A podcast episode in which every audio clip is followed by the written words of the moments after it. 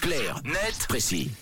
Et ce mercredi, on décrypte ensemble un sujet d'actualité dans Clarnet Précis. On parle des réclamations faites, Tom, auprès de Google, c'est-à-dire... Prenons un exemple tout simple. Vous surfez sur Internet, vous constatez que des informations circulent à votre sujet, Mathieu Camille. Problème, certaines de ces informations comportent des erreurs, sont fausses ou alors ne vous conviennent pas. Ça arrive parce qu'elles ne vous mettent pas spécialement en valeur. Alors qu'est-ce que vous faites Dans ce cas-là, soit vous vous en accommodez, soit vous faites en sorte que ces informations soient modifiées ou supprimées. Oui. Et c'est plutôt sur cette deuxième option qu'on va se pencher puisque les demandes de suppression d'informations seraient très en vogue en ce moment et notamment avec certains gouvernements euh, qui seraient particulièrement friands de ce type de méthode. Selon l'entreprise de services VPN Surfshark, au cours des dix dernières années, le nombre de demandes gouvernementales de suppression de contenu des plateformes de Google a été multiplié par 13. Il est passé, tenez-vous bien, de 7000 en 2012 à 91 000 demandes en 2022. Ok, donc on conteste de plus en plus ces informations qui circulent sur le net, quoi. C'est ça. Et en même temps, quoi de plus logique à l'heure où certains pays se livrent à la fois une guerre au sol et une guerre d'information, Internet devient un vrai champ de bataille numérique. On le voit d'ailleurs avec les chiffres. 90 000 réclamations ont été faites l'année dernière auprès de Google, je le disais. Et sur l'ensemble de ces demandes, 58 000 émanaient uniquement du gouvernement russe, dont l'invasion en Ukraine était intervenue au mois de février.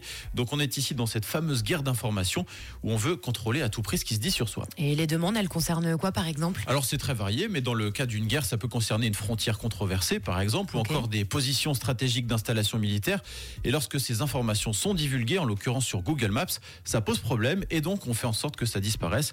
Pour ça, les gouvernements brandissent l'argument de la menace pour la sécurité nationale comme motif de réclamation ou encore plainte de droit d'auteur. Évidemment, toutes les plaintes n'aboutissent pas à une intervention de l'hébergeur en question, et heureusement. Et pour la Suisse, elle fait des réclamations auprès de Google aussi, du coup? Oui, sur les dix dernières années, 213 demandes de suppression de contenu ont été envoyées par la Suisse à Google. C'est globalement peu par rapport à des pays comme la Russie qui en a formulé plus de 215 000 hein, en 10 ans. Pour vous donner une idée, dans le top 5, on trouve la Corée du Sud avec plus de 25 000 requêtes, l'Inde, la Turquie et le Brésil. Les États-Unis pointent à la sixième position. C'est euh, ça, c'est pour les pays qui font le plus de réclamations. À l'inverse, certains pays sont beaucoup plus euh, discrets et en même temps moins exposés. Madagascar, par exemple, n'a formulé aucune demande de suppression de contenu indésirable ces dix dernières années. Merci beaucoup, Tom. Est-ce que l'un, l'une d'entre vous a besoin de faire une réclamation ce matin? Pas spécialement. Oh non, ça va. Alors c'est parfait. Merci, Tom. Clarnet Précis à retrouver sans contestation sur rouge.ch.